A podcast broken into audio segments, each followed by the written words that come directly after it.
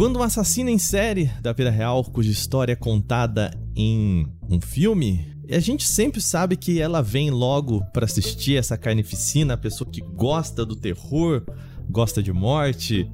Quem me acompanha hoje para falar do filme Estrangulador de Boston é ela, seja bem-vinda de volta, Diandra Guedes. Ei, Waka, obrigada. que apresentação, né? é. Na verdade, nem é um terror, né? O, ah. o Estrangulador de Boston, ele é mais um, um drama, eu acho. Um Olha, drama. vamos falar sobre isso então. Chegou a hora de você aí descobrir o Estrangulador de Boston. Vale o seu play? Muito bem, seja bem-vindo e bem-vinda ao Vale Play, nosso podcast de domingo. É, aqui a gente fala sobre séries, filmes, games, cultura pop em geral. Olha, estamos monopolizados por filmes e séries aqui, hein? Veja só, Diandra, né? Tudo bem? Como você vai? Tudo bem, Maca, por aqui tudo certo. E com você? Joia também. Você sabe que você é, é a segunda pessoa que me pergunta essa semana se tá tudo bem comigo, que não é um negócio que o pessoal faz, não. Ninguém pergunta se o apresentador tá bem. Olha aí. Uai, tem que saber, né, Waka, como é que você tá? Se tá tudo certo. Lembrando vocês, esse é o nosso podcast sobre cultura pop, sempre aos domingos aqui a partir das 7 horas da manhã para você poder aproveitar o final de semana para curtir aí, quem sabe um filme, pegar um cineminha, assistir a uma série. Nós seguimos com a campanha, manda pra gente em podcast@canaltech.com.br, manda o que você gostaria de ver por aqui.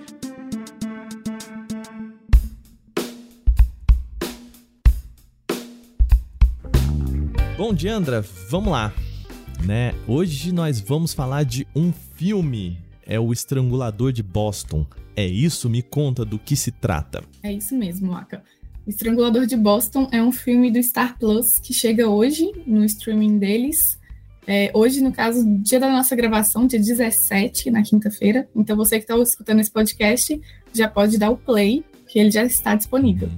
O filme ele é baseado numa história real do Albert de Salvo, que ele foi acusado de ser o estrangulador de Boston. Lá na década de 60 começaram a acontecer alguns crimes é, com mulheres de idades variadas. Então, desde os 19 até os 60, 80, é, não tinha ali uma regra. A única coisa que era característica do modus operandi era que o homem que matava essas mulheres, que a gente não sabe se realmente foi o de salvo ou não, ele se apresentava para elas, então não tinha sinal de arrombamento, ele não chegava arrombando a casa, ele, ele se apresentava, convencia essas mulheres a recebê-lo, e aí ele matava ela estrangulada, às vezes tinha sinais de violência sexual também, e depois ele pegava meia calça daquela mulher, que era muito comum, né, as mulheres usarem meia fina, meia de seda na época, e ele fazia como se fosse um laço no pescoço delas, como se estivesse embrulhando para presente. Nossa, mas se eu perguntar, é, é, essa história, é, não se sabe até hoje se ele é ou não estrangulador, é isso? É, na verdade, o De Salvo, ele, ele assumiu os crimes, mas quem leu a história dele é, percebe que ele sempre foi uma pessoa muito perturbada e ele acabou assumindo vários crimes que, inclusive, não eram de autoria dele. Hum. E especula-se que, na verdade, ele assumiu esses crimes porque ele fez um acordo com os companheiros de cela. E no filme a gente vê que o De Salvo está tentando vender a história dele para um jornalista. Então ele, o dinheiro que ele vai ganhar ele, com o livro, né? Porque o jornalista vai fazer um livro, ele vai dar para a mulher dele. Então não é certo até hoje, não é certo. Claro que foram, ele cometeu sim muitos crimes, foram encontradas é, provas de que ele matou algumas mulheres, mas a gente não pode garantir que ele realmente foi o estrangulador de Boston. O filme, inclusive, mostra isso sem entrar aqui no spoiler, uhum. mas a gente vai descobrir que não é um único estrangulador. São várias pessoas que estão envolvidas em crimes. É. E aí é bem legal porque a história ela vai, ela conduz bem o, o drama e o suspense.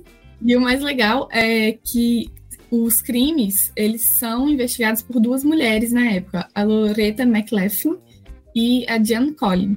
Elas são jornalistas e a Loretta, ela é responsável pela, pelo caderno de bem-estar. Na verdade, nessa época, as mulheres só tinham esse, essa opção de trabalho, então elas só podiam, as jornalistas, no caso, né, só podiam ficar nesse caderno, cobrindo casa, bem-estar, moda. E a Loreta sempre quis ir além, ela sempre quis pegar outros tipos de matéria, de reportagem, e ela tenta convencer o chefe dela. E aí ele fala que não, que é uma bobeira, que ela não tem experiência.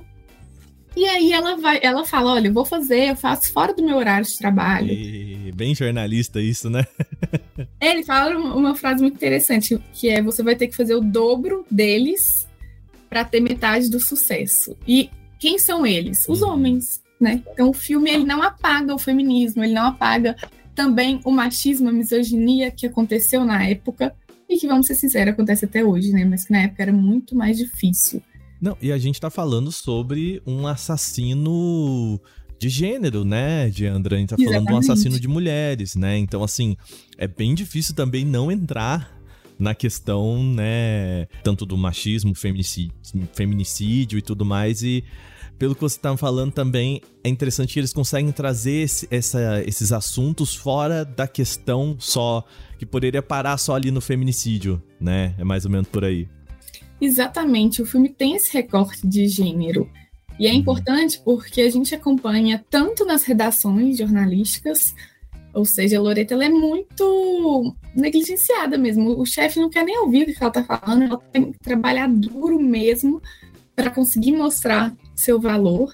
E aí, tanto assim, nas redações quanto na polícia, porque a polícia também ela tem um descaso, ela investiga, mas mais ou menos, porque ah, não estou conseguindo encontrar esse assassino. E a gente sabe que, assim, é um assassino que mata mulheres. Se ele estivesse matando homens, será que a polícia estaria agindo assim? Não é? Em casa, tanto a Loreta quanto a Jen, elas são casadas, têm filhos e os maridos também ficam incomodados com isso. Embora eles também saiam para trabalhar, o fato delas deixarem os filhos sozinhos para trabalhar incomoda muito. Então a gente vê esse recorte de gênero muito presente. É um filme muito legal, muito interessante. É interessante para todas as mulheres, é, é interessante para quem é jornalista. E eu acho que tem chance de agradar muitas pessoas. Assim, é uma história verídica e, e, bem conduzida, assim, o suspense é bem conduzido. É, o que eu até a gente fez a crítica aqui para o Canal Tech, quem estiver ouvindo aí quiser conferir, só entrar no Canal Tech, digitar lá crítica, o Estrangulador de Boston. O Aka vai colocar o link aqui. Vai ter link aqui na descrição, pode ficar tranquila. Assim, a fotografia me incomodou um pouco, porque é, são tons frios, eu acho que até para dar essa distância mesmo, mas uhum. me cansou um pouco.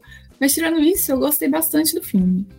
Diandra, a quando a gente é, tá falando de um filme que chama O Estrangulador de Boston, né? Acho que assim, a primeira, pelo menos, veio pra minha cabeça a primeira ideia de um, um filme de terror, um slasher. Né? A gente tá falando de algo completamente diferente, né? Parece um filme bem mais sensível. E aí eu já te engancho em uma outra pergunta, assim. O gênero do, true crime, né? Ele ganhou muita força, principalmente quando a gente fala em séries, documentários, podcasts né? Podcasts vários aí falando sobre true crime. Ele também se aproveita um pouquinho desse gênero do true crime para conseguir puxar uh, o espectador, a espectadora aí para segurar. Ah, com certeza. Ele bebe muito dessa fonte, né? Não é o primeiro filme sobre o De Salvo, né? Em 1968 a gente teve O Homem que Odiava as Mulheres, que também é, fala sobre esse caso. Eu confesso que eu não assisti, mas o Estrangulador de Boston bebe muito dessa água. E quem não gosta de cenas explícitas pode ver tranquilamente, porque não tem, é, não é focado nisso. Então, o filme não vai mostrar o explícito em si, né? Ou seja, o ato, ele estrangulando. Vai mais passar por esse caminho da investigação e essa conexão dos crimes, né? como uhum. que as jornalistas conseguiram conectá-los e chegar num resultado. É, até porque as discussões, às vezes, quando você vai para um true crime, né, alguns podcasts mais sérios, a história em si nem é o ponto principal, né? Porque se também ele é muito explícito, acaba virando o que a gente chama de torture porn, né? O pessoal falou muito sobre isso em Handmaid's Tale, né? De, cara, parece que você tá ali só pra ver é, mulheres sendo maltratadas, né? Acaba invertendo um pouco a ideia da a proposta que você queria passar, né? E me parece assim, pelo que você tá falando, lembrando, gente, eu não assisti ao filme, a Diandra que assistiu por aqui, possibilidade ali de você também discutir toda a sociedade, como que a sociedade lida com esses crimes, como que a sociedade lida com é, os policiais, né, os investigadores lidam com você pesquisar sobre um, investigar sobre um, um crime e tudo mais, né? Pelo que você tá me falando, tem um pouquinho dessa crítica, né, de de fato. Então, uhum. se fossem homens mortos, a polícia agiria dessa forma, os jornalistas eles olhariam para essa notícia de outra forma, né? Traz todo esse contexto junto, né? Com certeza. E não é difícil a gente traçar um paralelo com os dias de hoje, né? A gente vê muitos casos de feminicídio ainda e também vê muitos casos de mulheres que sofreram algum tipo de agressão e vão denunciar e são tratadas por policiais homens com imenso descaso. Muitos policiais riem delas, então faz com que a gente, mulheres, no caso, é, a gente se sinta desconfortável, acuada, amedrontada e sem respaldo, né? Sem uma segurança. No caso, a Loreta e a Jenna, elas foram muito corajosas, até porque elas estavam lidando com assassino de gênero, como você mesmo disse, e elas também não tiveram nenhuma proteção do jornal, né? Elas foram com a cara e com a coragem, se, é, se, colocaram à disposição de fazer a matéria e é isso. Em 1960, né? Que é um filme, é um filme ainda é um filme de época, né? Com muito menos tecnologias de segurança do que a gente teria hoje, né? É, exatamente. Elas escrevem a matéria em máquina de escrever, né? Então, não é nem computador. Queria trazer é, os atores, né? Um filme que traz aí atores muito bons, né? Como a própria Keira Knightley, que é a protagonista aí junto com a Carrie Coon. É isso, né? A, é isso as duas como a, a, a dupla de jornalistas aí. Como que elas estão nesse filme? Então, eu acho que elas tiveram muita química em, em cena. Elas. É, no início, a Carrie, né, que vive a Diana, ela fica meio relutante, assim. Ela é uma jornalista mais experiente, é por isso que ela é, é envolvida no caso, porque a, a Loreta ela é muito inexperiente. Mas depois que elas se juntam, elas conseguem trabalhar muito bem se ajudando, investigando. E eu gostei da atuação das duas em cena, assim, achei que ficou bem bacana. Elas se complementaram. Olha aí, muito bem. Eu acho que é um filme de true crime, mas que extrapola a questão do crime em si e que traz esse olhar para o sexismo, para a misoginia.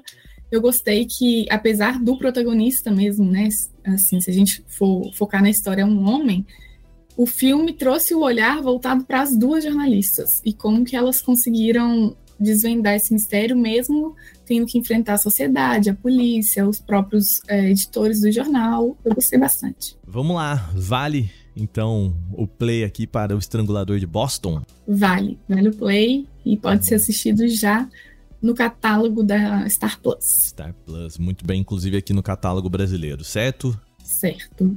Muito bem, Diandra. Então, terminado o nosso assunto principal de hoje aqui nesse podcast, vamos para o quadro Vale Ficar de Olho.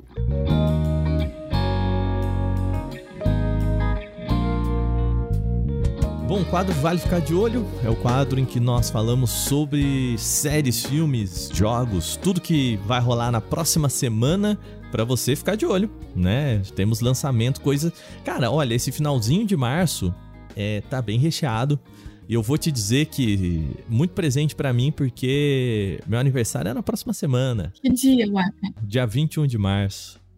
Você é pisciano ou você já é ariano? Eu sou uma pessoa que faz aniversário no Réveillon do Zodíaco. Exatamente no primeiro, no dia. Primeiro dia. É, olha aí. De Ares. Bom, vamos voltar aqui.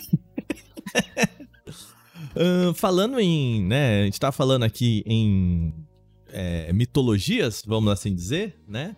Temos a segunda temporada de Cidade Invisível, série aí que tá na Amazon Prime. Netflix. Na Netflix. É, né? Série é. brasileira que fala sobre as mitologias brasileiras, né? Sobre toda, toda a gama aí de Saci, né? É, é como se os personagens folclóricos brasileiros vivessem dentro da nossa sociedade, escondidos assim. Você assistiu a primeira temporada, Diandra? Não, Ó, confesso que não assisti. Recomendo. Muita vale gente legal. Vale muito play, vale muito play.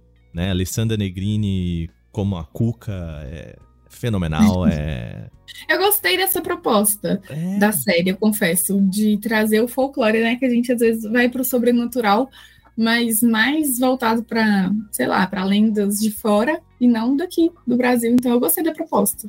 É, não, e, e tem, eu acho que algumas coisas muito interessantes, assim, é.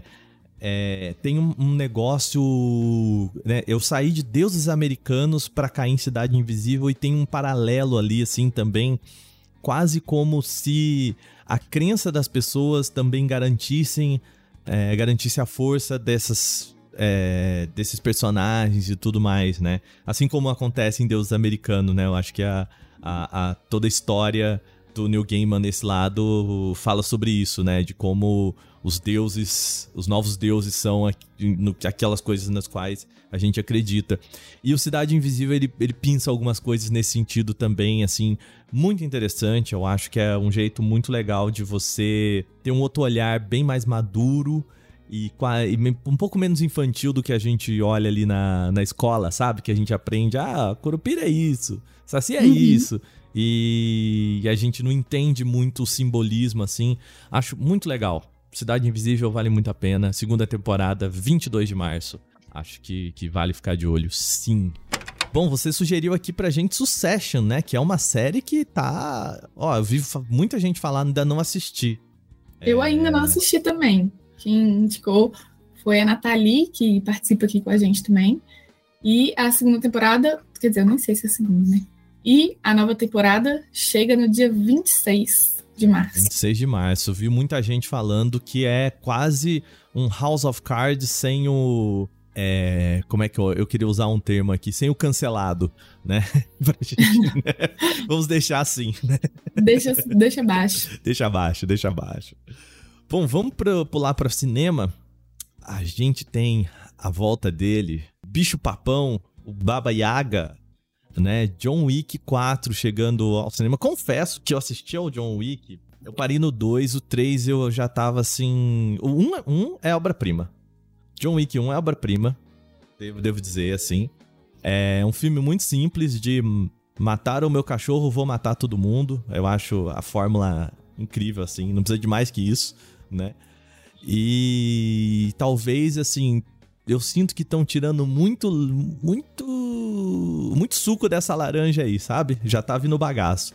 Mas, vi muita gente falando, assistiu a John Wick 4, o Baba Yaga e parece que temos, temos a volta de John Wick aí. Um bom filme. Você gosta de John Wick, Diandra? É... Eu confesso que eu nunca assisti. Eu ia te perguntar se você vai assistir o 4. Então, eu prefiro primeiro você assistir o 3. eu acho que vale a pena primeiro assistir ao 13 e. Mas eu, eu recomendo, ó, Diandra, pelo menos o 1 assista. Mas enfim, John Wick 4, Baba Yaga, chegando dia 23 de março nos cinemas. Um filme que você trouxe pra gente também nos cinemas, se eu não tô errado aqui, é o Raquel 1 para 1. É assim que fala? Então, não sei. Vou ser sincera aqui com vocês. Não sei. Não sei se é One One. É. Hum. Não sei. É Raquel 1 2.1. Então, é. quem quiser procurar, tá escrito dessa maneira. É um filme brasileiro que vai chegar também no dia 23. A gente vai assistir por aqui, vai ter crítica e vamos ver, né? Tô com expectativas boas. Eu gosto de filmes nacionais, eu gosto de ver o cinema nacional crescendo. Então, sempre bom dar uma chance. Mas sabe o tema do que, que a gente tá falando aqui? Ou... É um suspense brasileiro que foi, inclusive, aclamado em festivais e vai contar a história de uma menina que é muito é religiosa e ela volta à cidade onde ela nasceu, que é no interior, e ali ela vai fazer algumas amigas que também são religiosas, são evangélicas, e a, aí a trama vai se desenvolver na relação dela com as amigas e com a família. Então, acho que vai passar por aí, assim, vai falar de fé, vai falar é, de amizade, essa questão da religiosidade, eu acho que é por aí. Vamos ver. Muito interessante, muito bom. Então, nos cinemas, dia 23 de março também aí, junto com o John Wick. Para a gente fechar, é, temos aqui bastante coisa. Falei, hoje tem bastante coisa. Para a gente fechar, tem Resident Evil 4 Remake do, um dos jogos aí que definiu o gênero que a gente chama de é, jogo de tiro em terceira pessoa. Um jogo lançado originalmente, se não me falha a memória, para o GameCube. Aí eu tô pegando bem de memória aqui, tá, gente? E que tá vindo nessa leva da Capcom de pensar novamente esses jogos, né? A gente teve o Resident Evil 1, o remake foi muito bem visto, o 2 foi completamente aclamado, e chegamos ao Resident Evil 4 Remake, um jogo lançado para todos os consoles mais atuais e tudo mais, para PC também, dia 24 de março. Ah, nosso querido Felipe De Martini, o... a gente chama ele de setorista de Resident Evil aqui no Canaltech, há muito tempo falando sobre, sobre a série. Já tá com ele na mão já e já jogando. Isso quer dizer que semana que vem é sobre ele que a gente vai falar aqui, então já vou dar o um spoiler para quem ouviu até o final desse programa. Semana que vem eu recebo aqui o Felipe De Martini, vamos falar de Resident Evil 4 Remake. É isso. Bom, agora eu quero saber de você aí, nosso ouvinte, a nossa ouvinte, se o Vale Play né? O nosso podcast vale o seu play. Entre em contato com a gente por podcast@canaltech.com.br, pode comentar nas nossas redes sociais, é em arroba canaltech. Dianda tem novidade no Spotify. Agora as pessoas podem deixar comentários no Spotify. Olha aí que, que divertido. Olha que beleza. Ansiosa é. para saber o que as pessoas vão comentar do então, nosso programa. Você que escuta o nosso podcast pelo Spotify, vai lá, deixa o seu comentário Fala o que você tá achando, se você tá achando legal, não, sim, o que você gostaria de ver por aqui. A gente, eu juro pra vocês, a gente acompanha todos os feedbacks que vocês mandam, tenham acompanhado, beleza? Aqui no nosso nossos feeds a gente tem podcast todos os dias, então segue a gente para não perder nenhum. De terça a sábado as notícias tecnologia com o podcast Canaltech, aos domingos esse que você escuta o Vale Play. Segunda-feira o nosso Porta 101 com um debate profundo sobre o mundo da tecnologia e agora às quartas-feiras, o Teletransporta, comandado pelo meu querido Gustavo Minari, um podcast de inovação. De novo, segue a gente, você não perde nada. Esse programa é produzido por uma grande equipe. Quem apresenta e edita sou eu, Wagner Waka, e nesse programa, quem bolou esse roteiro, quem foi lá assistir ao filme e participou comigo foi ela, Diandra Guedes. Muito obrigado, Diandra. Eu que te agradeço, Marca, foi muito legal. A revisão de áudio é feita pela dupla Gabriel Rime, Mari Capetinga, trilha sonora composta por Guilherme Zomer e a capa é uma arte de Eric Teixeira. Um bom final de semana para você, um bom domingo. A gente se vê semana que vem. Aquele abraço. Tchau, tchau.